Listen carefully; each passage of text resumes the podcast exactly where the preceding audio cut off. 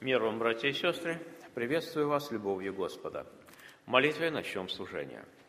Наш Небесный Отец, благодарим Тебя, что имеем возможность сегодня иметь общение с Тобою, друг со другом, вокруг Твоего святого Слова, приготавливая свои, свои сердца и души к достойному участию в заповеди Твоей. Благослови нас, Господи, размышлять о деле Твоем, которое Ты совершил ради нас на Голгофе, о даре любви, милости и спасения, рождая в наших сердцах и душах взаимный ответ, Господи, на Твою милость к нам. Благослови весь ход служения, Бог Отец, Сын и Святой Дух. Аминь. Поем общим пением песнь восхождения 274.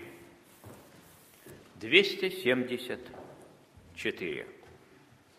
У креста хочу стоять, созерцать душою, как с Голгофы благодать в мир течет рекою.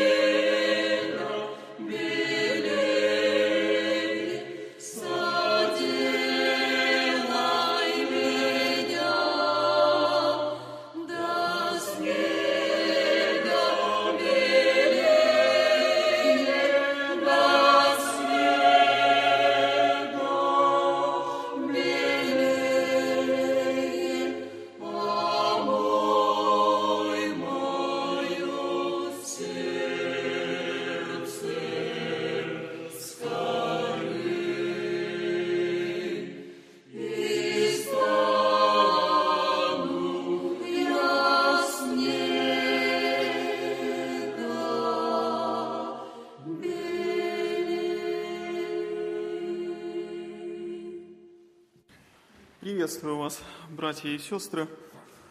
В, это, в этот день мы прочитаем текст, который записан в послании к римлянам, 8 глава, первых 4 стиха. 194 страница в Новом Завете. Так, послание к римлянам, 8 глава, первых 4 стиха. Итак, нет ныне никакого осуждения тем, которые во Христе Иисусе – живут не по плоти, но по духу. Потому что закон Духа жизни во Христе Иисусе освободил меня от закона греха и смерти.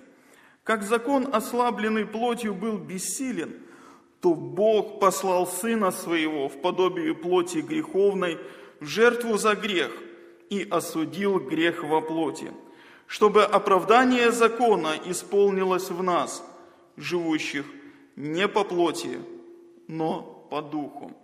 Восьмую главу послания к римлянам можно условно разделить на три части.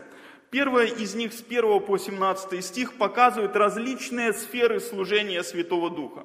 Например, такие как освобождение, присутствие, водительство, свидетельство и в итоге воскрешение детей Божьих. То есть апостол Павел показывает, как Дух Божий трудится в сердце искупленного человека. Вторая часть этой главы, с 18 по 27 стих, она показывает, как все творение, в том числе люди, будут освобождены от рабства тлению, как произойдет это прославление детей Божьих.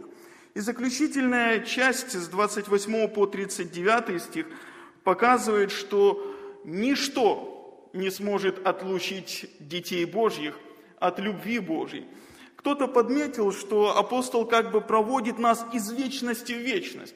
Глава начинается тем, что нет никакого осуждения тем, кто во Христе Иисусе, и заканчивается тем, что нет никакого отлучения для тех, кто во Христе Иисусе. Следует сказать, что восьмая глава, она является очевидным противопоставлением седьмой главы. Если вы будете читать седьмую главу послания к римлянам, то вы увидите, как часто там звучит слово «закон». Апостол последовательно и наглядно показывает неспособность закона Божьего изменить человека. Он показывает, каким образом даже закон может провоцировать грех внутри человека. Но в восьмой главе Павел противопоставляет Дух Божий закону силу Духа Божьего, немощи закона. Он показывает то, что было невозможно для закона, возможно для Святого Духа. И прочитанный нами текст также можно разделить на четыре части, которые сообщают нам определенные истины. И в первом стихе апостол Павел провозглашает освобождение. Он говорит, что тот, кто соединен со Христом Иисусом, свободен от обвинительного приговора. Посмотрите, он пишет, нет ныне никакого осуждения тем, которые во Христе Иисусе. Дорогие братья мои и сестры, дал бы Господь нам открыть свои сердца и свои уши к этому тексту. Нет никакого осуждения для тех, кто во Христе. Это то есть для тебя и для меня, брат мой и сестра. Осуждение – это слово прямо противоположно по своему значению слову оправдание – Осуждение – это обвинительный приговор, который незамедлительно приводит в исполнение то наказание за обвинение. Подумайте, что Бог смотрит на своих людей и не осуждает их. Это же самое слово осуждение всего трижды употребляется в Новом Завете. И все они есть в послании к римлянам. В пятой главе апостол Павел в 16 и 18 стихе пишет так, что как преступлением одного всем человекам осуждения, так и праведностью одного всем человекам оправдания. Он показывает, что преступление Адама привело всех людей к осуждению. По причине падения Адама стало виновным и осужденным в глазах Бога все человечество. Грех Адама вменяется падшему человеку греховность Адама переходит по наследству к падшему человеку. И мысль апостола здесь следующая. Бог не обвиняет тех, которые во Христе за грех Адама. Унаследованный грех, или как часто его называют, первородный грех, уничтожен во Христе. Вина Адама не распространяется на тех, кто соединен с Иисусом Христом. Бог не осуждает людей за грех Адама, которые соединены с его сыном. Следует также заметить, что Павел говорит, что нет никакого осуждения. Не только за грех Адама, но и за мой и твой грех. Нет никакого осуждения, если ты во Христе Иисусе. Потому что Христос взял наши грехи на себя и пригвоздил их ко кресту. Тем самым Он осуществил этот обвинительный приговор в себе самом, чтобы нам, соединенным с Ним, дать оправдание. Нет никакого осуждения для тех, кто соединен с Господом. Вы знаете, здесь следует заметить, что это объективная истина. В эту истину нужно верить. Наши чувства, наши ощущения могут часто входить в противоречие с этой прекрасной истиной. Нередко чадо Божье может испытывать уныние или сомнение, разочарование. Но это не означает, что Бог его осуждает. Чувства наши, они изменчивы. Но для тех, кто пребывает во Христе, для тех обвинительный приговор не является угрозой. Дорогие братья мои и сестры, это мысль, которая должна проникать в наши сердца. Она может наполнить наше хождение радостью, потому что Бог тебя не осуждает. Это дает с некой смелостью и уверенностью смотреть в глаза последнему дню. Когда вот-вот надо будет перейти – Тогда эти слова будут утешением и помощью, и якорем. Бог меня не осуждает, потому что Христос со мной, потому что Христос омыл меня, оправдал, искупил, осветил меня. Но вы знаете, для человека, который имеет только вид благочестия, эти слова не принесут никакого утешения и никакой надежды. Потому что, показывая некую видимость духовной жизни, он внутри знает, что Бог знает его лицемерие. Он внутри знает, что он не соединен со Христом, и что обвинительный приговор – это его угроза. Это истина не для лицемера, не для фарисея, это истина для тех, кто во Христе Иисусе. Нет никакого осуждения. Дальше Павел показывает, по какому принципу действует вот это провозглашение, каким образом мы получили свободу от обвинительного приговора. И суть его заключается в том, что закон Духа освобождает от закона греха и смерти. Следует сказать, что это трансформация нашего сердца. Это не то, что, знаете, где-то происходит там за забором или э, в нашей стране или в нашем мире. Нет. Это то, что происходит внутри чада Божьего. Закон Духа Божьего освобождает от закона греха и смерти.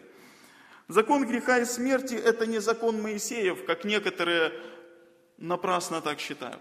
О законе греха мы читаем еще в 7 главе, в 23 стихе. «Но в членах моих вижу иной закон, противоборствующий закону ума моего, и делающим меня пленником закона греховного, буквально делающим меня пленником закона греха. И этот закон находится в членах моих. Внутри падшего человека действует определенная сила, закон греха. Он находится, как мы прочитали, в членах тела, он живет в теле. Это внутренняя склонность к добру. Этот закон, он воюет с нашим умом, воюет с пониманием нашего добра этот закон, он порабощает в рабство греху и смерти. Этот закон невозможно человеку внутри самого себя преодолеть.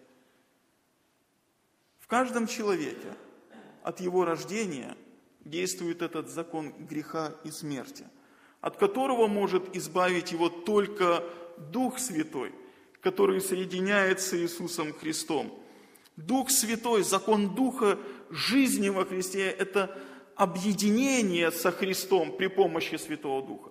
Человек не может сам себя срастить со Христом, соединиться со Христом.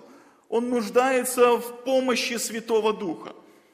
Союз со Христом делает возможным только Дух Божий. Он освобождает от, вну, от внутренней господствующей силы греха. Посмотрите, как один из э, пионеров евангельского движения на Украине Онищенко писал так о своем обращении к Богу. Он пишет о себе, «Я был прежде как свинья, я был как скот, хуже даже скота, потому что скот делает то, что ему следует. Я скверный был. Я однажды молился, молился на поле, я плакал, я кричал, «Господи, вразуми меня, исправь меня, не знаю кто, я этого не видел. Точно снял с меня одежду, и сделалось мне легко, и я стал свободный и узнал Бога. Вот что происходит с тем, кто обращается к Богу. Бог освобождает его от этой внутренней испорченности, дает силу жить по-новому. Вы знаете, далее мы видим, что Павел указывает на основание, каким образом это освобождение стало возможным. Этим основанием не является закон. Закон Божий был бессилен, человек не мог его сам исполнить. И дело не в законе, закон хорош, мы читаем, свят, духовен. Человек же немощен, плотян и испорчен. Закон не мог человека освободить от обвинительного приговора. Наоборот, Закон выносил обвинительный приговор человеку. Невозможно было закону освободить нас от вины перед Богом. Помните, как некогда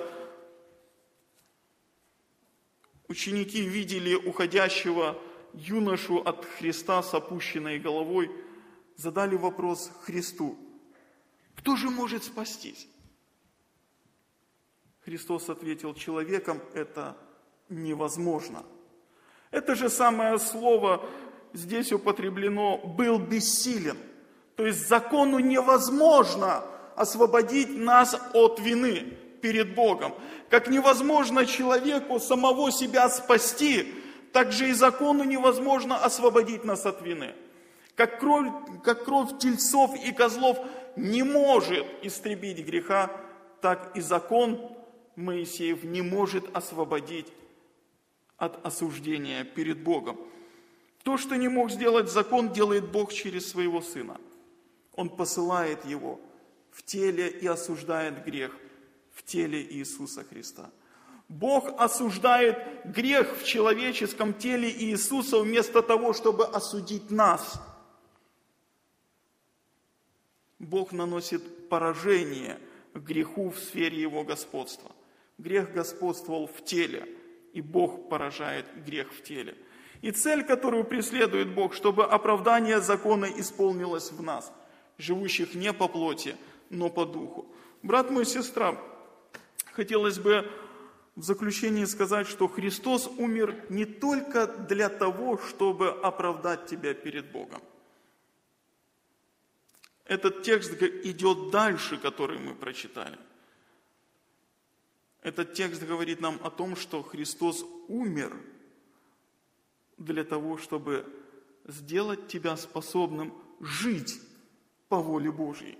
Чтобы справедливые требования закона, оправдание закона исполнилось в нас, живущих не по плоти, но по духу. Бог не упразднил свой закон. Закон показывает высокие стандарты – Божье, он открывает волю Божью, но этой воле Божьей человек не может следовать. Бог не понижает планку, нет, нет. Он наоборот, вместо того, чтобы понизить планку, осуждает своего Сына и дает нам свой Дух Святой, чтобы мы могли жить по воле Божьей. Другими словами, нет оправдания без освящения. Каргель как-то сказал, тот, кто грешит, тот отвергает свое искупление. Если человек рассчитывает на то, чтобы избежать обвинительного приговора и при этом произвольно живет во грехе, это ставит под вопрос его оправдание.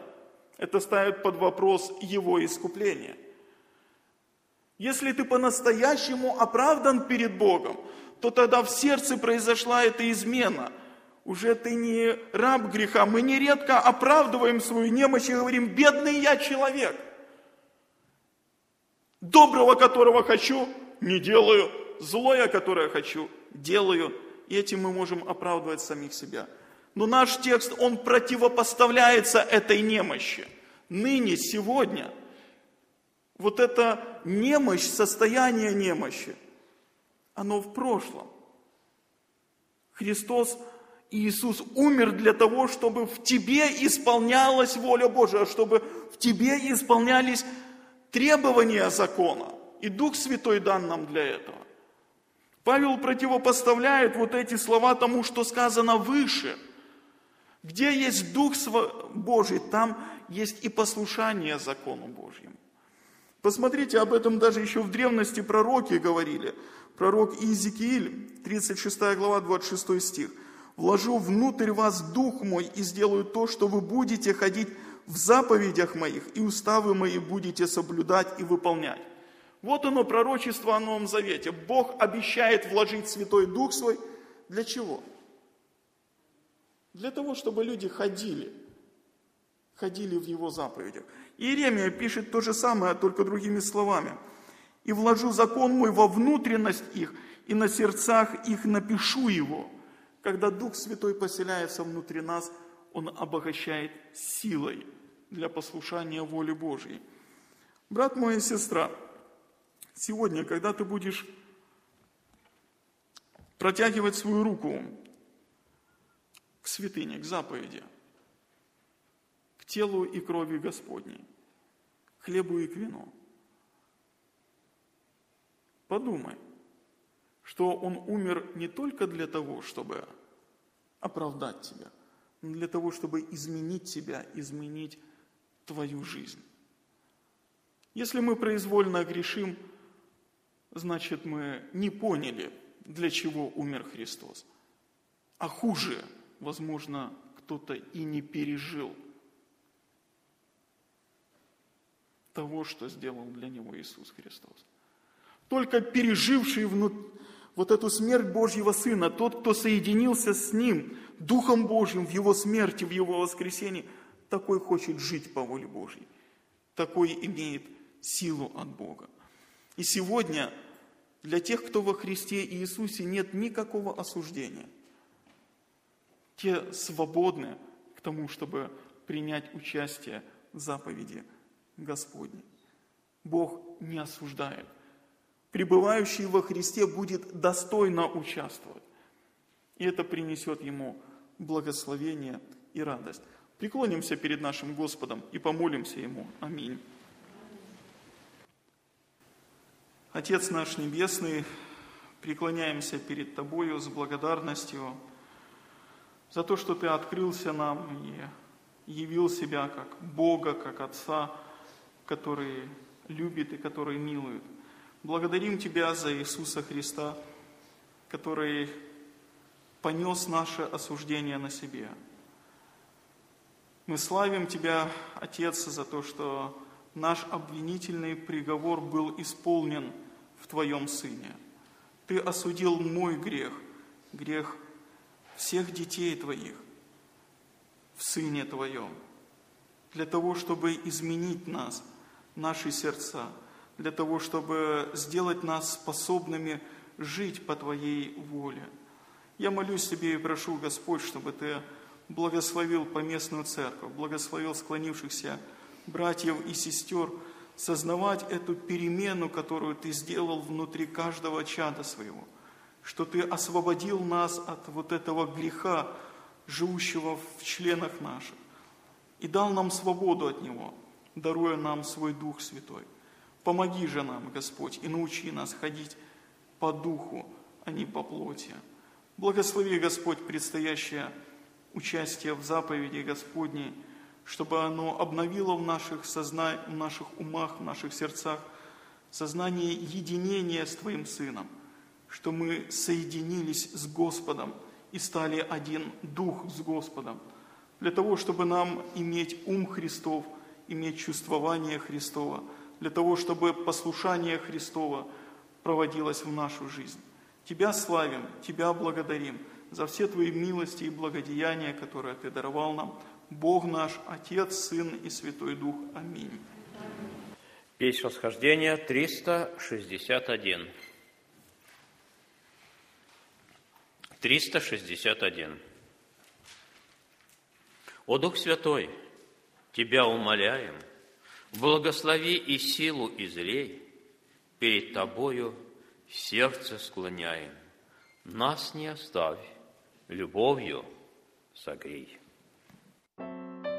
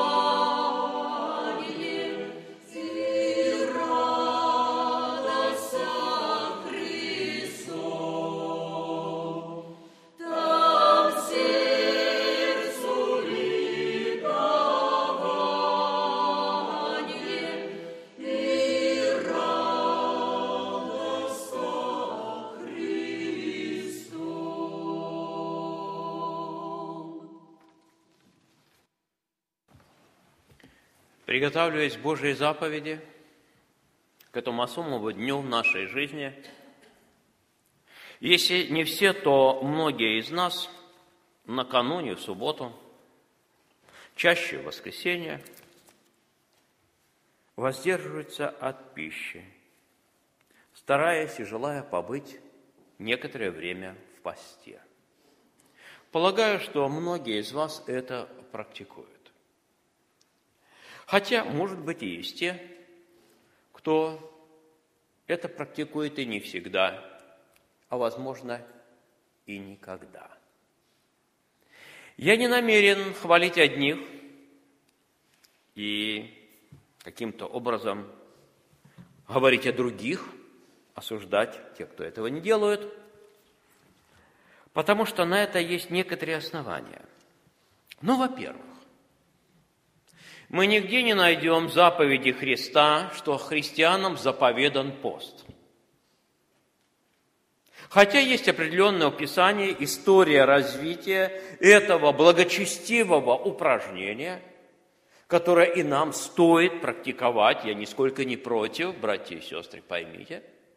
Впервые мы встречаемся с намеками, как на Божье установление для народа израильского в книге Левит, где один день в году положено было в день очищения, день искупления так называемый, когда жертвами очищался весь народ, никакого дела не, не делать, включая даже не есть. Позднее, после Вавилонского плена, постились, как правило, уже есть исторические свидетельства, четыре раза в году ну и по отдельным случаям жизни. Не без этого. А вот ко времени Господа Иисуса Христа, вы помните, постились ученики Иоанна, постились ученики фарисейские, и народ даже удивлялся и спрашивал, а почему они постятся, а твои ученики нет? Христос сказал, да, конечно, могут ли печалятся сыны чертога брачного, когда с ними жених, то есть говорил он о себе, но придет время, будут поститься. Не потому, что это заповедь, а потому что какая-то возникнет потребность души человека. Во-вторых, не желая хвалить одних и осуждать других, хочу сказать, что мы имеем в Писании удивительный пример – когда человек постился два раза в неделю, помните эту молитву фарисея? Вы только себе представьте, 104 дня в году, почти треть времени жизни. При всем этом как бы подвиге, который он рассказывает Богу, пошел в дом свой менее оправданным – нежели тот, кто не постился. И, возможно, первый раз молился со словами «Будь милостив ко мне, Господи, грешному человеку». Вы помните, да, эту историю? Хотелось бы сегодня как-то порассуждать, найти некоторые основные цели этого благочестивого упражнения, несущего для человека, несомненно, пользу, если человек правильно понимает цель, Кроме основной цели, конечно, есть и некоторые другие, когда, и мы примеры такие имеем, когда люди постились по особым случаям жизни, но есть универсальная цель, одна из самых важных, которая делает пост полезным для человека в духовном смысле. И если она отсутствует, эта цель, делает не только бесполезным для души, ну, может быть, для тела и какую-то пользу приносит, как некоторые, как сегодня рекомендуют медики, дни разгрузки, может быть. Но для души может никакой пользы не приносить. И хуже того, даже вред. Как это ни странно, даже вред. Давайте попытаемся открыть для себя эту цель, тем более, что она в Писании выражена ясно и понятно, и не нужно особо глубоко углубляться, чтобы ее понять. Но, во-первых, не только в дни очищения, но были моменты в жизни народа Божьего, когда они постились. И этот пост был приятен и угоден Господу. Ну, давайте хотя бы заглянем в первую книгу царств. История рассказывает о том, что ковчег Божий, который был центром духовной жизни, был захвачен плен филистимлянами. Позднее, когда Бог стал наказывать филистимлян – за свой ковчег и за эту святыню великую. Они попытались его вернуть назад. Но до своего места, конечно, его на тот момент не донесли. Он оставался многие годы, почти 20 лет, вот в доме Аминадава, в небольшом селении, но что-то происходит в душах народа происходит особый день, когда народ все более и более обращается к Богу, понимает бессмысленность поклонению Валу и Астартам, и Самуил пророк приглашает всех израильтян. В местечко под названием Массифа. И мы читаем, мы собрались в Массифе и постились в тот день и говорили, согрешили мы пред Господом. И судил Самуил сынов Израилевых в Массифе. День поста стал днем исповедания во грехе, день поста стал для израильтянам днем суда, когда судили сами себя. Есть другой пример, когда постились вообще язычники. Вы помните, в книге пророка Ионы описана в деталях эта история, когда проповедь пророка Ионы достигла царя Ниневии, весть о том, что еще 40 дней и Ниневия будет разрушена, люди иска- начали искать спасение – и царь как бы усмотрел, чтобы был объявлен пост. И не только на всех людей, включая детей, на весь скот. Никаких пастбищ не есть, одеться во вретище, в пепле сидеть. И более того, он дает повеление –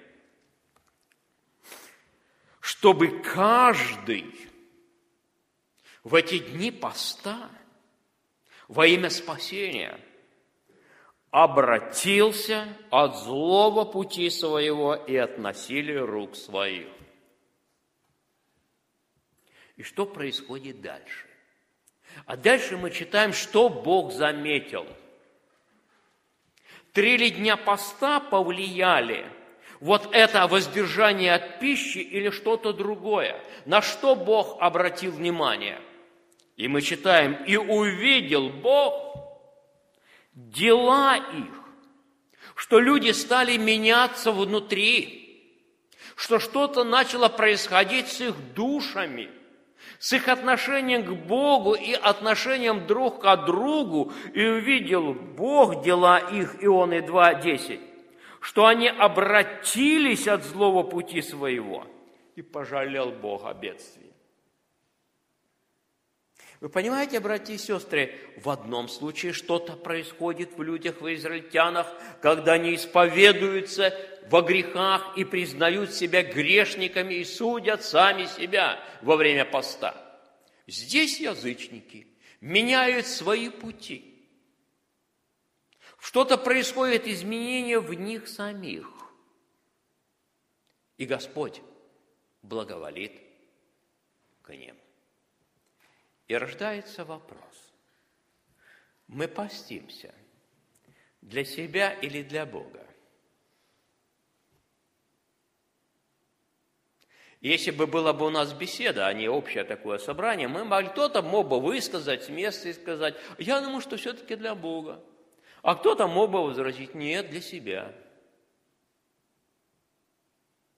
И вот здесь, братья и сестры, как бы сказать, зерно истины. Ошибочно люди, постясь, думают изменить Бога, изменить Его волю, чтобы было, Господи, по-моему, как мне этого хочется. Выпросить, вымолить у Бога то, чего хочу. А есть другая цель. Не изменить Бога, а Его волю, а во время поста и брать пост, назначать его себе, чтобы меняться самому. Помните, как постился Давид во вретище, как плакал он, не ел и не пил, видя, что дитя, рожденное младенец при смерти. Ему удалось поменять Божье определение. Ребенок выжил или умер? А? Умер. Умер, братья и сестры. Но что-то поменялось в его сердце как изменилась душа его в покаянии. Сколько покаянных псалмов Давида сегодня вдохновляют нас, братья и сестры. Пост изменил его внутренний мир. И когда люди времена пророка Исаи задавали этот несколько глуповатый вопрос. Шли к Богу. Почему мы постимся, Господи? Вот, ну почему мы постимся? Зачем мы это делаем? А Богу стоило спросить, а вы сами у себя спросите, для чего вы это делаете? И Бог описывает, что пост я ваш не принимаю – Вот вы в день поста вашего, вы исполняете свою волю, требуете час, тяжких трудов от других. Вот вы поститесь для ссор, распри и для того, чтобы дерзкой рукой бить других, а бить можно не только рукой. Вы не поститесь в это время так, чтобы голос вас был услышан на высоте – Таков ли пост, который я избрал? Это Господь говорит. День, который томит человек душу свою, когда гнет голову свою, как тростник, подстилает по себя рубище, пепел. Вот, говорит Господь, пост, который я избрал. Разреши-ка оковы неправды, развяжи узы ярма, огнетенных отпусти на свободу, расторгни всякое ярмо. Раздели с голодным хлеб твой, и скитающихся бедных впусти в свой дом. Бог дает понять, что пост – это про отношения, это про отношения, братья и сестры, в первую очередь отношения между людьми. Мы очень легко – готовясь прийти к жертвеннику, к святыне, можем, подобно фарисеям, заменить Божью заповедь нашим преданием. Каким преданием? Заповеди то поста нет, но мы это практикуем из рода в род.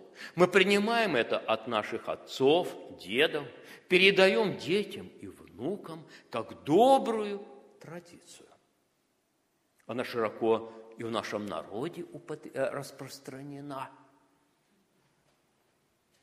Думая, что попастившись в субботу или в воскресенье перед тем, как взять хлеб и чашу, мы станем святее. Мы станем от этого достойнее. Это самообман.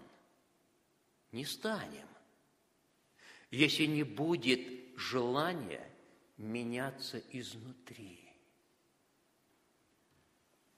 На минуту давайте отвлечемся, потом вернемся к этому, к заповеди Господней. Вспомним пост Господа Иисуса Христа. Тайна сорокодневного поста. Что там происходило? И когда вот так понимаешь пост, что он для того, чтобы меняться самому, если не готов меняться, вообще не постись, это лицемерие. Что дало фарисею, постящемуся два раза в неделю? Как не приговор Бога, гробы окрашенные, лицемеры, вы не хотите меняться, вы приходите только с обрядом в Божий храм, не более того. И я полагаю, что там в пустыне совершенный Бог и совершенный человек. Там происходило подавление человеческой природы. Там было приготовление к крестному пути. Там было то, что потом скажет Христос своим последователям – там происходило отрешение от всего. Там происходило отвержение себя. Если бы это там не происходило, какое он имел право возлагать бремена, которые сам не понес, говоря ученикам своим, не отрешитесь от всего, не можете быть моими учениками, не отвергнитесь себя, не можете идти за мной. Кто не берет креста своего и следует за мной, недостоин меня – полагаю, что там была величайшая борьба, подчинение человеческой природы духу.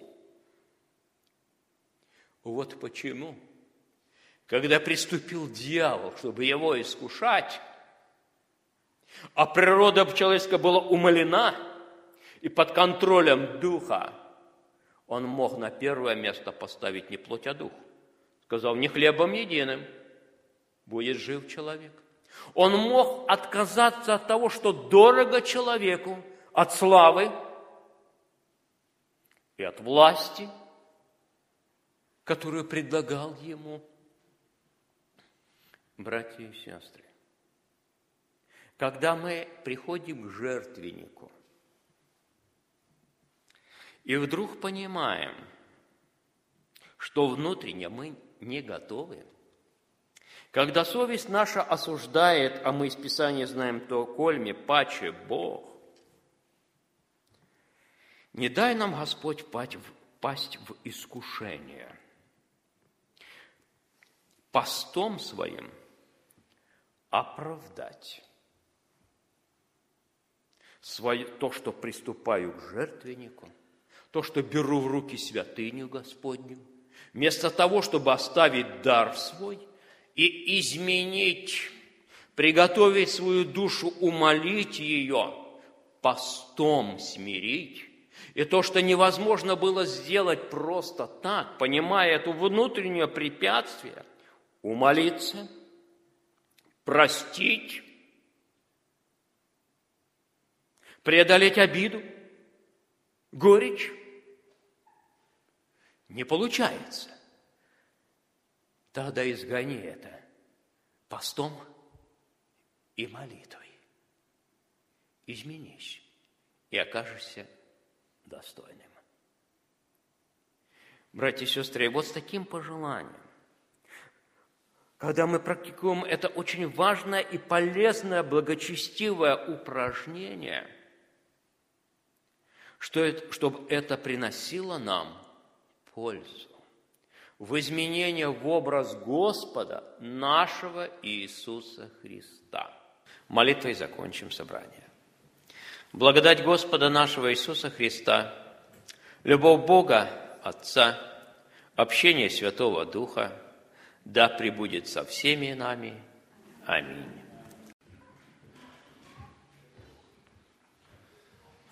Приветствую вас, дорогие братья и сестры. Слава Господу, что милость Его продлилась к нам, и мы увидели свет этого дня. Мы обратимся к Господу в молитве. Господи Боже наш, как величественно имя Твое по всей земле, и природа ликует красотою Твоей, Господи. Благодарим Тебя за милость Твою, которая обновилась в это утро. Благодарим, Господи, за день воскресный – который Ты отделил от всех других дней, чтобы поклоняться святому имени Твоему, Господи. И мы пришли по милости Твоей в дом Твой и ожидаем Твоей благодати. Сойди на нас Духом Твоим Святым, наполни, исполни и переполни нас, чтобы мы, Господи, наполненные, могли поделиться этой благодатью с другими, Господи. Мы желаем сегодня почтить Твой подвиг – Голговский. Желаем проникнуться, как тяжко Ты страдал и томился за наши грехи. Господи, благослови нас вспомнить и вновь посмотреть на ту великую цену, которую Ты уплатил за нас, Господи. Велика любовь Твоя. Благослови все собрания святых Твоих в этом дне по всем местам земли, Господи. Благослови также, кто не имеет такой возможности – кто в болезни, в одиночестве, в унынии, Господи, или в других различных обстоятельствах, Господи, просим о Твоей милости, о Твоем врачевании для них. Тебе слава, хвала да будет в этом собрании Отец и Дух Святой. Аминь. Братья и сестры, все вместе мы прославим Господа гимн Песнь восхождения 274. 274. У креста хочу стоять, созерцать душою, как с Голгофы благодать в мир течет рекою.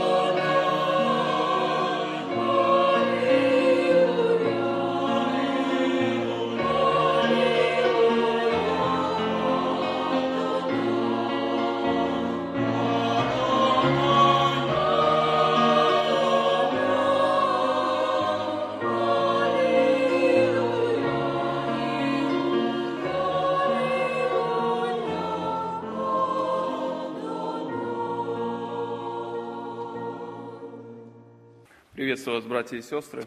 Перед нашей общей молитвой мне хотелось бы, чтобы мы порассуждали о величайшей драгоценности христианина.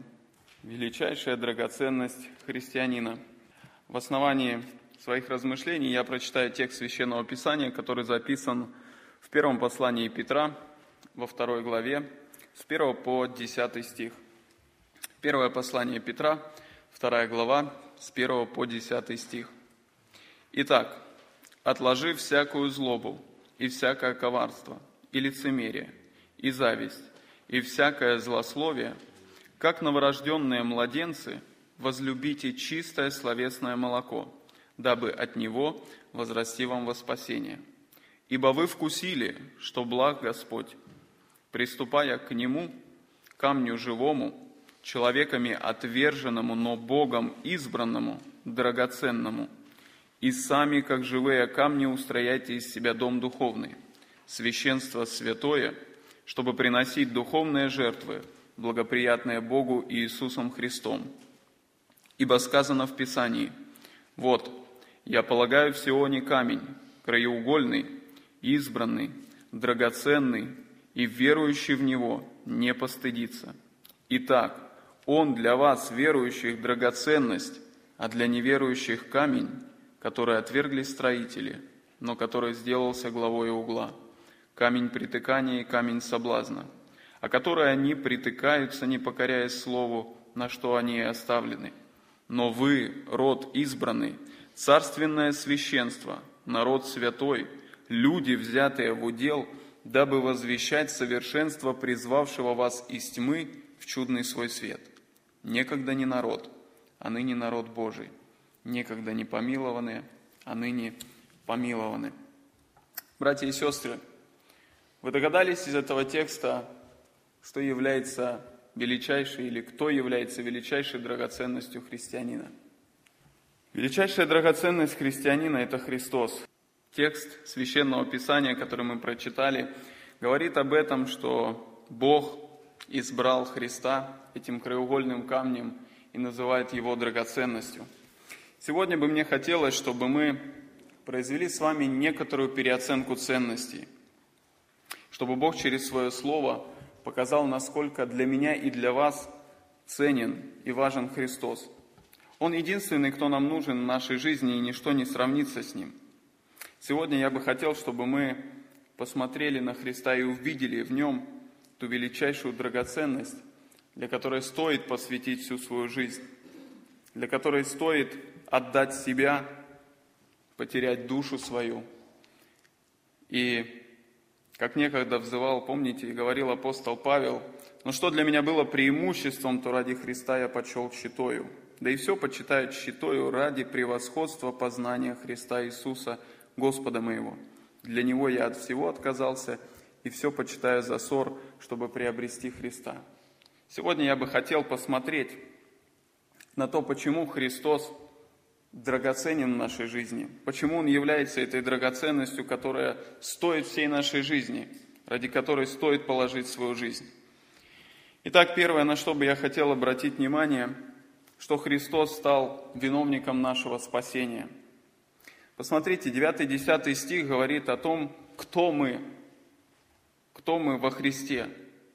Род избранный, царственное священство, народ святой – Некогда не народ, ныне народ Божий, некогда не помилованные, ныне помилованные. Все это стало возможно только тогда, когда Христос умер за нас. Христу нужно было выкупить нас из-под рабства греха. Бог избрал Иисуса Христа, этот драгоценный камень, для определенной цели, для определенной миссии, чтобы выкупить, выкупить людей из-под рабства греха, чтобы спасти людей от греха. Вспомните, братья и сестры, в каком положении мы находились до нашего уверования. Вспомните, кто мы были перед Богом. Мы были врагами Богу. Его гнев, как то дождевое черное облако, нависало на нас, и в любой момент он мог излиться на нас. Мы по природе были чада гнева. У нас не было ничего доброго мы были полностью испорчены. Своими делами мы враждовали с Богом, И для нас готовилось справедливое место наказания. Это вечная жизнь в озере Огненном. Это было справедливо, где плач, где скрежет зубов. Я думаю, вы согласны со мной. Библия говорит, что до нашего обращения мы творили такие дела, которых ныне сами стыдимся. И тем самым мы враждовали против Бога. Но посмотрите, что делает Христос. Что делает этот драгоценный камень, которого поставил Бог. Он возлюбил нас. Он возлюбил нас даже несмотря на то, что мы были Ему врагами. Библия говорит, что Христос доказывает свою любовь тем, что умер за нас, когда мы были еще грешниками, когда мы были еще немощны, нечестивы. Христос уже в тот момент любил нас и умер за нас. Сердце Христа переполнено любовью к погибающим грешникам, и воля Божия есть, чтобы никто не погиб, но чтобы все пришли к покаянию. И эта любовь привела Христа с небес. Апостол Павел пишет, что он уничижил себя самого, приняв образ раба, сделавшись подобным человеком и по виду став как человек. И дальше написано, он смирил себя, быв послушен даже до смерти и смерти крестной. Христос не только возлюбил нас, но его любовь выразилась в дальнейших действиях. Христос умер за нас, чтобы нам избежать вечного осуждения, чтобы нам вернуться в общение с Богом, чтобы восстановить тот первоначально утраченный образ Божий в нас, Христу нужно было умереть. Смерть Христа удовлетворила праведный Божий гнев, и благодаря Его смерти мы можем выйти из-под рабства греха.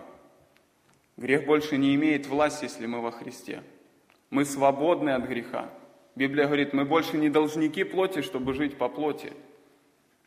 Еще раз, никакая жертва, никакие наши дела не могли изменить наше положение перед Богом. Мы были виновны перед вечным, перед святым Богом, и для нашего искупления требовалась святая, чистая, непорочная жертва, которой стал Иисус Христос. В этом же послании апостол Петр пишет этим рассеявшимся христианам и говорит, что нетленным серебром или золотом искуплены вы от суетной жизни, преданной вам от отцов, но драгоценную кровью Христа, как непорочного и чистого агнца, предназначенного еще прежде создания мира, но явившегося в последние времена для вас, уверовавших через Него в Бога, который воскресил Его из мертвых и дал Ему славу, чтобы вы имели веру и упование на Бога. Во второй главе Петр говорит цель, для которой пострадал Христос за нас. Он не сделал никакого греха и не было лести в устах его. Будучи злословием, он не злословил взаимно. Страдая, не угрожал, но предавал то судьи праведному. Он грехи наши сам вознес телом своим на древо, дабы мы, избавившись от грехов, жили для правды. Ранами его вы исцелились ибо вы были как овцы блуждающие, не имея пастыря, но возвратились ныне к пастырю и блюстителю душ наших, душ ваших. Посмотрите, Христос стал виновником нашего спасения. В каком мы были положении и в каком сейчас мы положении перед Богом, если мы во Христе, если мы верим во Христа Иисуса. Второе, на что я хотел обратить внимание, почему сегодня Христос для меня драгоценность, Он стал моим краеугольным камнем. Что такое краеугольный камень? Краеугольный камень – это, может быть, не все знакомы с этим понятием, это камень, на котором стоит все здание, который на себе несет основную нагрузку. Я бы сказал, это тот фундамент, на котором строится все здание. И Христос – сегодня в нашей жизни, братья и сестры, является этим фундаментом, на котором мы сегодня можем строить. Посмотрите, здесь Христос назван именно камнем. Это то основание, на котором можно строить. Это то основание, которое будет долговечно, которое не пошатнется, которое не подведет. Вы помните в Евангелии от Матфея Христос привел такую иллюстрацию о благоразумном домостроителе, который построил дом свой на камне. Один построил на песке, другой на камне. И вот наперла вода, пришло это наводнение, и тот, что был на песке, он разрушился, а тот, что на камне, устоял. И Христос говорит, вот, вот уподоблю тому благоразумному мужу тех, кто слушает слова мои и исполняет их.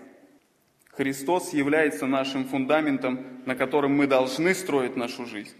Посмотрите, еще Бог в Ветхом Завете говорит такие слова «Я полагаю в Сионе камень, краеугольный, избранный, драгоценный, и верующий в Него не постыдится». Верующий в Него, строящий свою жизнь на этом камне, он не разочаруется, он не огорчится, он не будет постыжен. Только если мы будем строить на этом камне, мы сможем устоять в этих бурях жизни. Мы сможем перенести все трудности и испытания, которые постигают нашу жизнь. Если мы посмотрим на ту иллюстрацию, которую Христос привел а, в отношении строительства на камне и на песке, то из нее можно вывести два практических руководства, как нам строить жизнь свою на Христе.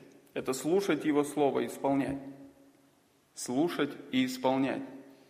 Особо ничего сложного, простые вещи. Нужно слушать Его и это Слово воплощать в свою жизнь. Но как мало я замечаю в своей жизни, я руководствуюсь Словом. Когда передо мной стоит выбор, когда как мало я спрашиваю себя, Господи, а как бы сегодня поступил Ты? Чтобы мне поступить правильно, чтобы мне поступить по Слову Божьему. Пусть Бог нас благословит в этом. И третье, на что бы я хотел обратить внимание, почему Христос сегодня, Он настолько драгоценен для нас, потому что Христос – это еще живой камень. Здесь же апостол Петр говорит, что мы приступаем к камню живому. Христос, Он сегодня живой. Приступаем здесь, в этом тексте идет речь не о нашем обращении, а о нашем повседневном стремлении ко Христу, когда мы приходим, чтобы иметь с Ним общение. Мы приступаем сегодня к живому Богу. Сегодня в каждом дне мы имеем общение с живым Богом, который нас оживотворяет. Христос умер, но Он и воскрес. Он сегодня сидит, одесную Отца и слышит молитвы наши, и ходатайствует за нас. Христос не бездейственен сегодня в нашей жизни – Христос действует. Мы не оставлены Богом. Он умер за нас, Он фундамент нашей жизни, и Он с нами идет по этой жизни, помогая нам, подкрепляя нас, руководя нами. Да, мы не видим Его своими очами, но мы должны видеть Его своим сердцем. Видя те обстоятельства, в которых мы находимся, Бог не бездействует. Если мы будем внимательны, если мы действительно верим во Христа, если мы действительно жаждем этого единения с Ним, Он будет с нами. Господь говорит в Откровении, в третьей главе, помните, говорит, «Все стою и стучу. Если кто услышит голос мой и отворит дверь, войду к нему и буду вечерять с ним, и он со мною». Это написано к верующим. Если мы откроем свое сердце для Христа, Он будет с нами. Мы будем слышать Его голос. Мы будем понимать Его волю, Он будет направлять нас. Библия говорит, что Слово Божие, оно живо, оно живо и действенно, потому что Христос живой. Сегодня это Слово Христа, оно действует на нас и изменяет наши сердца. Помните, как восклицал псалмопевец Давид, «Всегда я видел пред собою Господа, ибо Он одесную меня, не поколеблюсь». Он говорил, «Зайду ли на небо, и там Ты, Сойду ли в преисподнюю, и там ты? Возьму ли крылья зари и переселюсь на край моря, и там рука твоя поведет меня и удержит меня десница твоя? Скажу ли, может быть, тьма сокроет меня, и свет вокруг меня сделается ночью, но и тьма не затмит от тебя. И ночь светла, как день, как тьма, так и свет. Невозможно сокрыться от Бога. Если мы впустили Его в свое сердце, если Христос с нами, Он сегодня действует в нас. В числах, когда Моисей увидел этот горящий куст, Бог говорит, что Он Бог действующий. Он не просто наблюдающий за всеми обстоятельствами, но Он действует, посылая избавление своему народу. Но, к сожалению, к сожалению, я понимаю, что во многих Христос сегодня мертв, потому что ему не нашлось места в сердце. Человек не смог открыть ему дверь, не захотел впустить его в свое сердце, чтобы Христос вечерил с ним, чтобы Христос руководил им, чтобы Христос стал этим фундаментом жизни. Сохрани нас от этого, Бог. И последнее, на что бы я хотел обратить внимание, если Христос для меня сегодня драгоценность, то что я должен делать или как проверить себя, если Христос сегодня для меня драгоценность? Я в первую очередь из этого текста я отвергаю все, что не славит Его и мешает моему духовному росту. Смотрите первый стих. Итак, отложив всякую злобу, нечестие, коварство, лицемерие, зависть, всякое злословие – все это отвергнуть. Библия говорит, отвергнуть весь тот прежний образ ветхого человека. Все то, что за нами тянется, это ветхая природа, ее нужно отвергнуть. Второе, я люблю Его Слово и пребываю в нем и исполняю его. Как новорожденные младенцы, возлюбите чистое словесное молоко, дабы от него возрасти вам во спасение, потому что вы вкусили, что благ Господь. От ранней зари я ищу Тебя, как говорил псалмопевец Давид. Если Христос для нас драгоценность, мы будем искать Его в каждую минуту, в каждое мгновение. Мы будем стремиться в общение со Христом. Мы будем стремиться все глубже познавать Его, вкушать Его, чтобы лучше знать Его, испытывать в своих жизнях. И третье, я служу Ему и Его церкви и приношу добрый плод. Петр пишет, «И сами, как живые камни, устрояйте из себя дом духовный, священство святое, чтобы приносить духовные жертвы, благоприятные Богу Иисусом Христом. Сами из себя устрояйте этот духовный дом, чтобы приносить благоприятные жертвы Господом Иисусом Христом. Поэтому, братья и сестры, пусть Бог благословит нас. Посмотреть сегодня в свое сердце, посмотреть на Христа – и подумать, действительно ли Христос сегодня для нас драгоценность? Действительно ли Он тот, ради которого я готов все почитать за мусор, все почитать тщетно, чтобы познавать Его?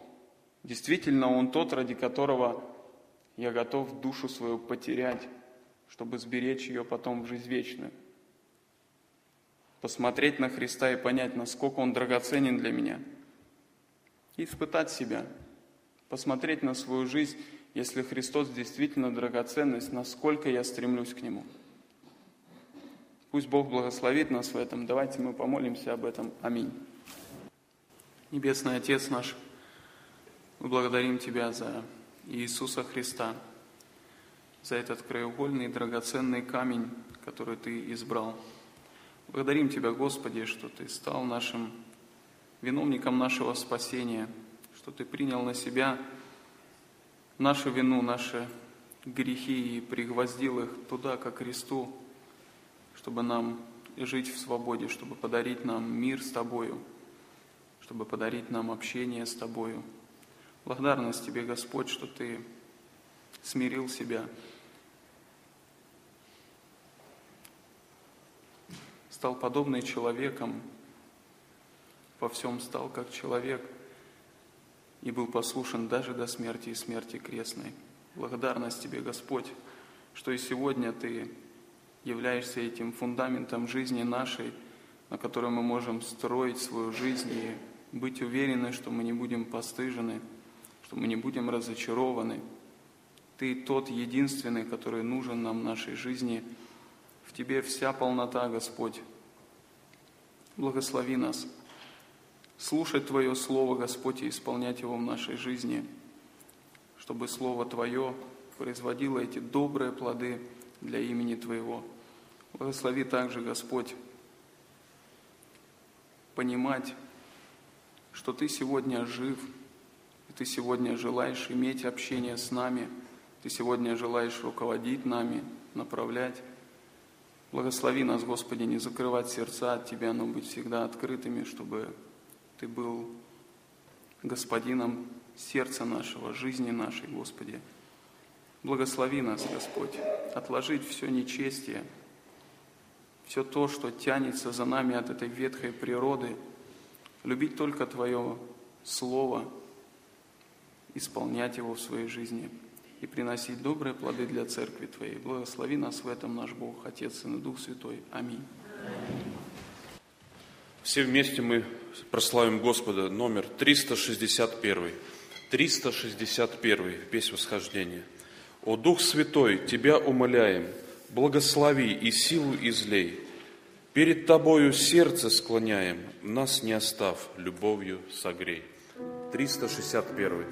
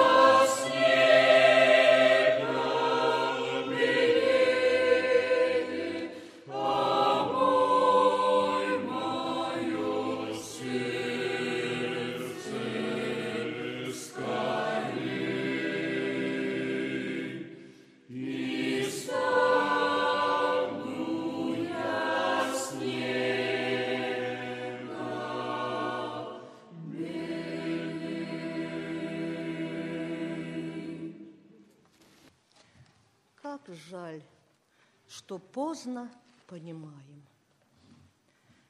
Все было словно на ладони.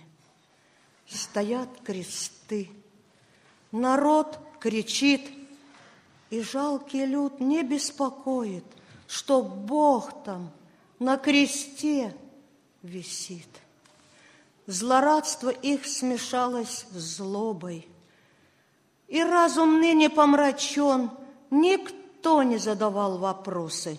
Иисус Христос виновен в чем? Вчера гонялись все за чудом, прозреть, услышать, хлеб найти. Держались рядышком Иисуса, за край одежды ухватив. Бежали все к Нему за счастьем, за плошкой полной и питьем.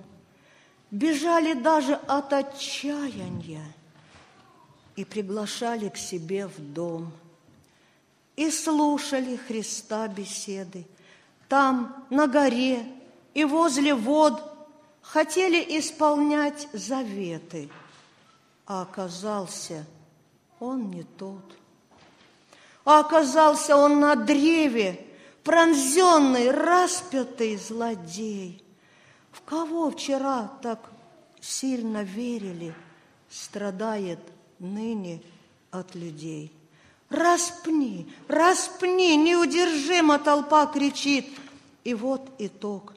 И даже небо в миг застыло. Ну где твой Бог? Ну где твой Бог? И тишина сползла к Голгофе. Все стало темным, словно ночь. А я стояла там напротив – и не могла тебе помочь. Голгофа, многое не скажешь, знакомо слово это всем. Там пострадал Христос однажды, чтобы, чтобы купить спасение мне. Как жаль, что поздно понимаем ту цену, что платил Христос, и часто в жизни – отвергаем ту благодать, что Он принес. Не за свои грехи страдал Он, весь мир греховный оправдал, гвоздям свои подставил длани, за нас с тобою умирал. Слава Господу! Аминь.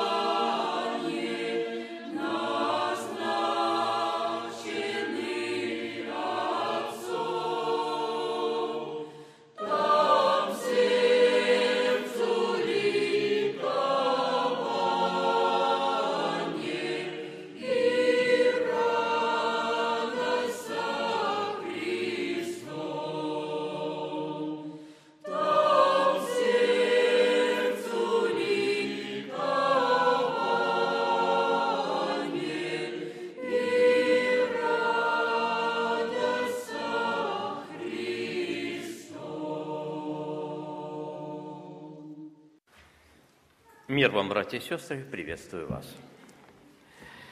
Прежде чем мы еще помолимся перед совершением вечери Господней, мы будем иметь небольшие размышления над Божьим Словом.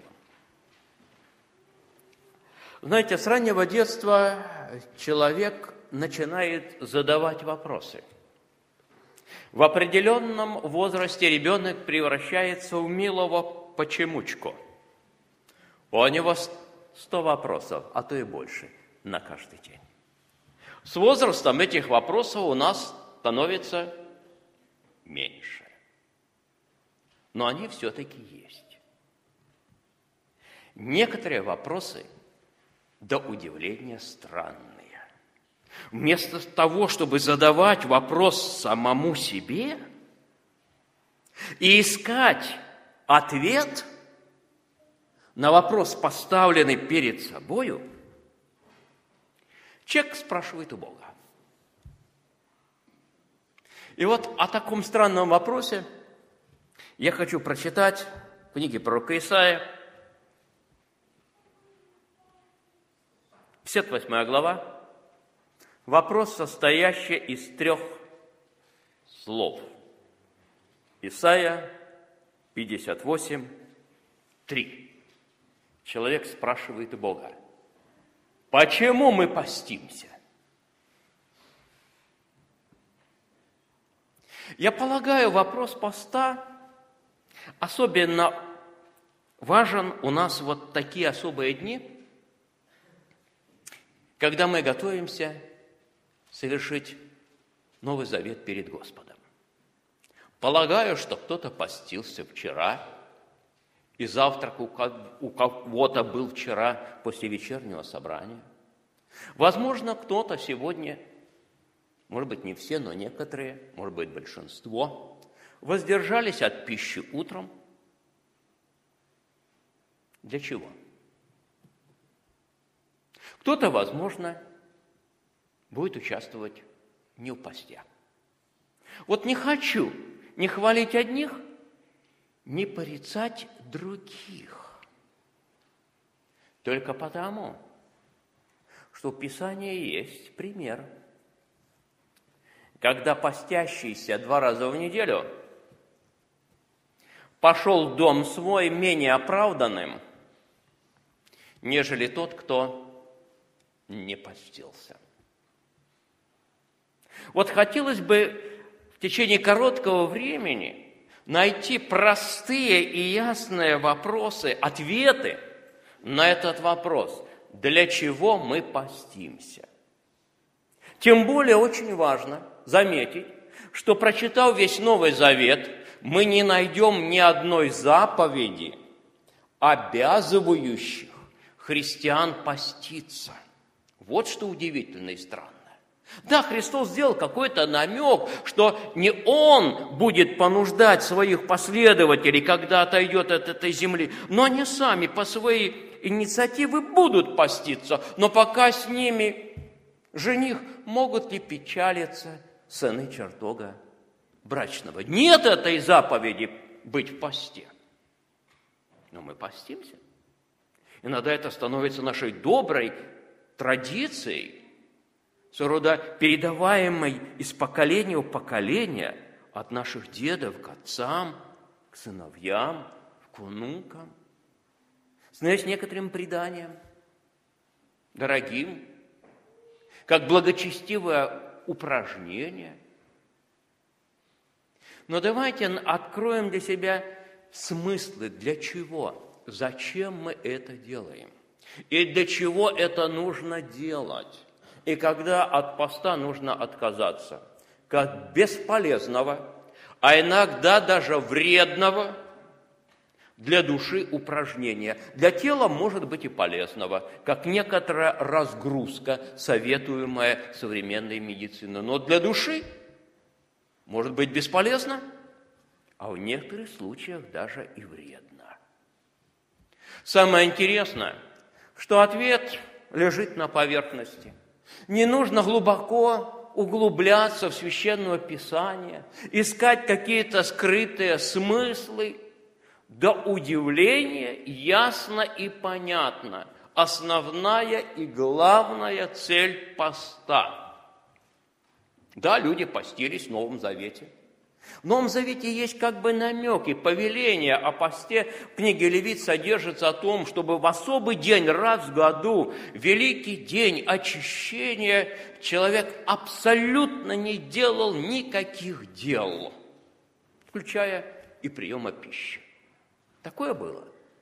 Позднее, после Вавилонского плена, уже возникла традиция поститься четыре раза в году, но ко временам Христа мы знаем этот пример, эту молитву фарисея, который заявляет Богу и рассказывает Господи, что я пощусь уже два раза в неделю. Вот смотрите, как развивается вот это упражнение, вот это самоограничение, которое человек накладывает сам на себя. Некоторый вопрос, чтобы нам сохранять внимание вот, и не погрузиться в свои мысли и размышления, на что мы склонны каждые 2-3 минуты в нашем слушании вот, погружаться. Как вы считаете, поститься нужно для себя или для Бога? Я полагаю, чтобы если бы это было не богослужение, чтобы если это было бы просто беседа, мы бы сидели за каким-то круглым столом, и, возможно, были бы разные ответы. И кто-то сказал, что да, нужно поститься, я пощусь для Бога. А возможно, кто-то бы сказал, нет, а я не для Бога, а я для себя, для своей личной пользы. Давайте найдем ответ, какой пост будет приятен и угоден Господу, когда мы постимся для себя или для Бога. Ну, во-первых, мы находим в Священном Писании даже случаи, когда постились язычники. Не только народ израильский, которому это было заповедано раз в год – но постились и язычники, пребывая в посте и молитве. И вы помните этот случай с, э, в жизни пророка Ионы. Это проповедь о разрушении Неемии, э, Ниневии, когда пророк проповедовал о том, что этот город будет разрушен – потому что велико их злодеяние. И эта весть дошла не только до простого народа, но и до, до царя. То царь повелел провозгласить и сказать от имени царя и вельмож, чтобы никто ни из людей, ни скот, ни волы, ни овцы ничего не ели, не пили, не ходили на пастбище, чтобы вретищем были покрыты э, люди и скот, и крепко вопияли к Богу, и чтобы каждый обратился от злого пути своего и от насилия рук своих. Вот такое повеление царя, назначившего трехдневный пост для всего города. И на что же обратил Бог внимание? На трехдневный пост? Нет – мы читаем ответ. Бог обратил внимание, что произошло с сердцами людей, что произошло в их душах. И мы читаем чуть ниже, «И увидел Бог дела их, что они обратились от злого пути своего». Что-то произошло, изменилось в отношении людей к самим к себе – друг к другу и к Богу. Вспомните другой эпизод. Первая книга Царства рассказывает нам о том, это 6-7 главы, как ковчег Божий был захвачен филистимлянами, вот, как он позднее возвратился, потому что Бог судил филистимлян вот за свое святилище свое, как он был возвращен, как он 20 лет простоял в доме Аминадава, как постепенно в народе начинается какое-то движение и пробуждение, желание вернуть Божий ковчег на то место, которое Бог ему определил, восстановить отношения с Господом. И там, в одном местечке, куда собирает их Самуил народ, мы в 7 главе, 5 стихе читаем, сказал Самуил, соберите всех израильтян в массифу, и я помолюсь о вас Господу. И в шестом стихе мы читаем, что происходило.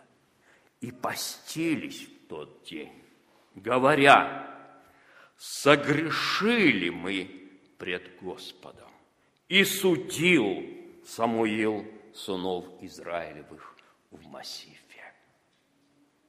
Вы понимаете, что во время поста происходит что-то в сердцах и душах людей, которые исповедуют себя, призная свои грехи пред Богом, судят себя и судит их Божий пророк.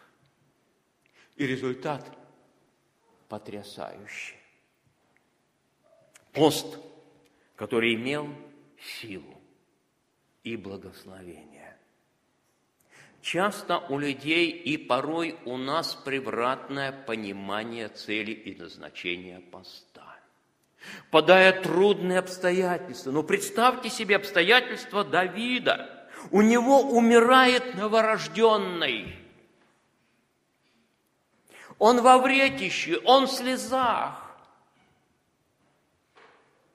Он надеется, что Бог сохранит жизнь ребенку. Но удалось ли ему переменить Божью волю? Ребенок остался жив или умер? Умер. Но что-то произошло в душе и сердце этого человека. Он стал со своего вретища совершенно другим человеком. И в своих псалмах он отразил эту внутреннюю борьбу души, которую он переживал в эти часы вопля и поста неверное представление людей, что постом они могут каким-то образом повлиять на Бога, изменить Бога, поменять Его волю в угоду своим планам и представлениям. Вместо того, чтобы в результате молитвы и поста меняться самому менять отношение к ближним. И помните, как в этой же главе 58 Исаия говорит и отвечает им на их вопрос, когда они спрашивают, зачем мы постимся? Он говорит, а я вашего не молит, не слышу, ни поста вашего не принимаю. Наладьте отношения друг с другом отношения со своими ближними. И он там перечисляет, вот вы поститесь для ссор и распри, чтобы дерзкой рукой бить других. Таков ли пост, который я избрал, когда человек томит душу свою, когда гнет голову свою, как тростник, подстилает по себе рубище и пепел? Вот пост, который Господу приятен – Меняйся, человек. Разреши оковы неправды, развяжи уже узы ярма, огнетенных отпусти на свободу, расторгни всякое бремя, раздели с голодным хлеб твой, скитающихся бедных веди в дом. Пост должен менять наши отношения с ближними. Это самая главная его цель. Есть и другие еще цели. Но это основная и первостепенная. Горе нам, братья и сестры, горе нам. Если сегодня, приходя к жертвеннику,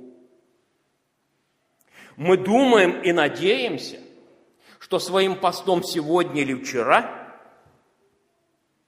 мы сделаем себя достойными этой жертвы. А может быть, вернее было бы,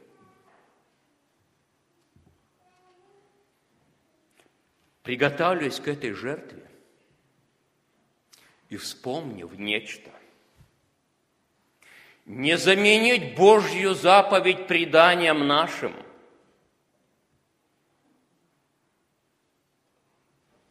Возлюби ближнего своего, как себя. Оставить дар свой и сделать то, о чем говорит нам наша совесть. Основное назначение поста – меняться самим. Не хвалиться перед Богом я два раза в неделю пощусь, но видя свою неспособность духом умертвить дела плотские, принудить себя оставить дар свой, унизиться, попросить прощения, примириться, мы должны взять пост и смирить душу свою для того, чтобы поменяться изнутри. И подозреваю, проясняется значение поста Господа нашего Иисуса Христа в 40 дней в пустыне. 40 дней. Он Бог, но в физическом теле. Ему придется через какое-то время очень мало учить учеников своих. Ему придется сказать, кто не отрешится от всего, моим учеником быть недостоин. Кто не возьмет креста своего и пойдет за мною, не может идти за мною и быть моим учеником. Какое право я, Господь, Христос, буду иметь сказать эти слова – Какое право он имел говорить это своим ученикам, если он прежде не отрешился? Полагаю, в этом посте сорокодневном, когда смирялось его тело, происходило вот это отрешение от всего. Это покорность физической природе духу. Это начало крестного пути – там уже был взят этот невидимый крест. Там он начинает путь на Голгофу, братья и сестры, получая право учить учеников своих. Я этот путь начал, идите за мной.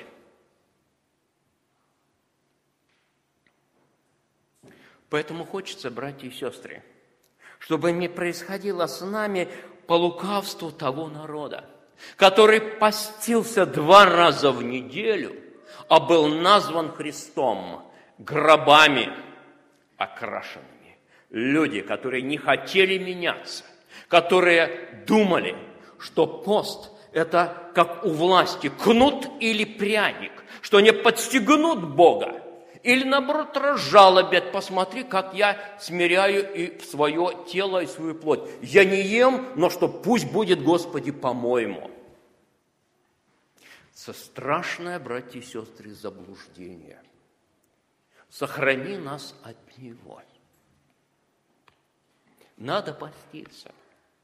Не потому, что это заповедано, но и это происходит истинно в нас, когда мы прозреваем духовно и восклицаем подобно апостолу Павлу, «Бедный я человек, я не могу любить других, как люблю себя, я не могу прощать, Господи, как Ты прощаешь. У меня столько этих не могу. И чтобы победить себя, буду поститься, буду смирять, буду гнуть голову свою, как гнет тростник, и подстилать под себя вретище. Не делает пост нас достойными жертвенниками делают то, о чем Господь сказал. Если, говорит, если бы вы судили сами себя. Не хотите судить себя? Говорит, вы будете судимы мною. Оттого многие из вас немощны и больны, и немало умирает.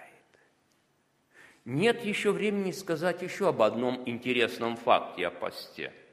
Давайте мы сейчас помолимся, и брат пригласит нас к вечере Господней. Аминь.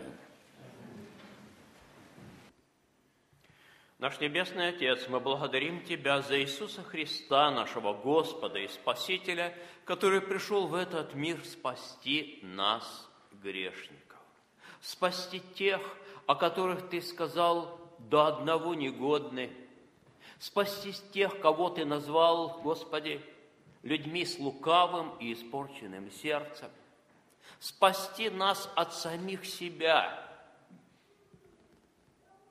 Благодарим Тебя, Господь, за добрый пример, который Ты дал нам и в своем посте, и в своем отрешении от всего, и пример внесения креста, и четко обозначил для нас духовные следы Твои, по которым призываешь следовать за Тобой по Твоим следам, Господи.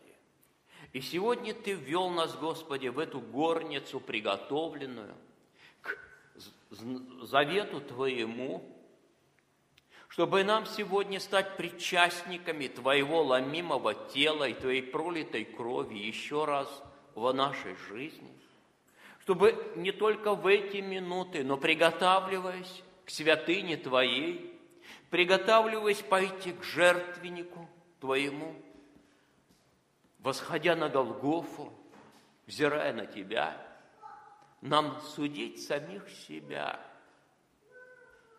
и противостоять своему нежеланию изменяться в образ Твой, Господи. Противостать этому внутреннему врагу и сопротивлению ветхой греховной натуре. Благодарим Тебя, Господи, за Твое милосердие и милость, за это святое приглашение, которое даришь нам Твоем ломимом теле и пролитой крови. Быть с Тобой за одним столом. Аминь.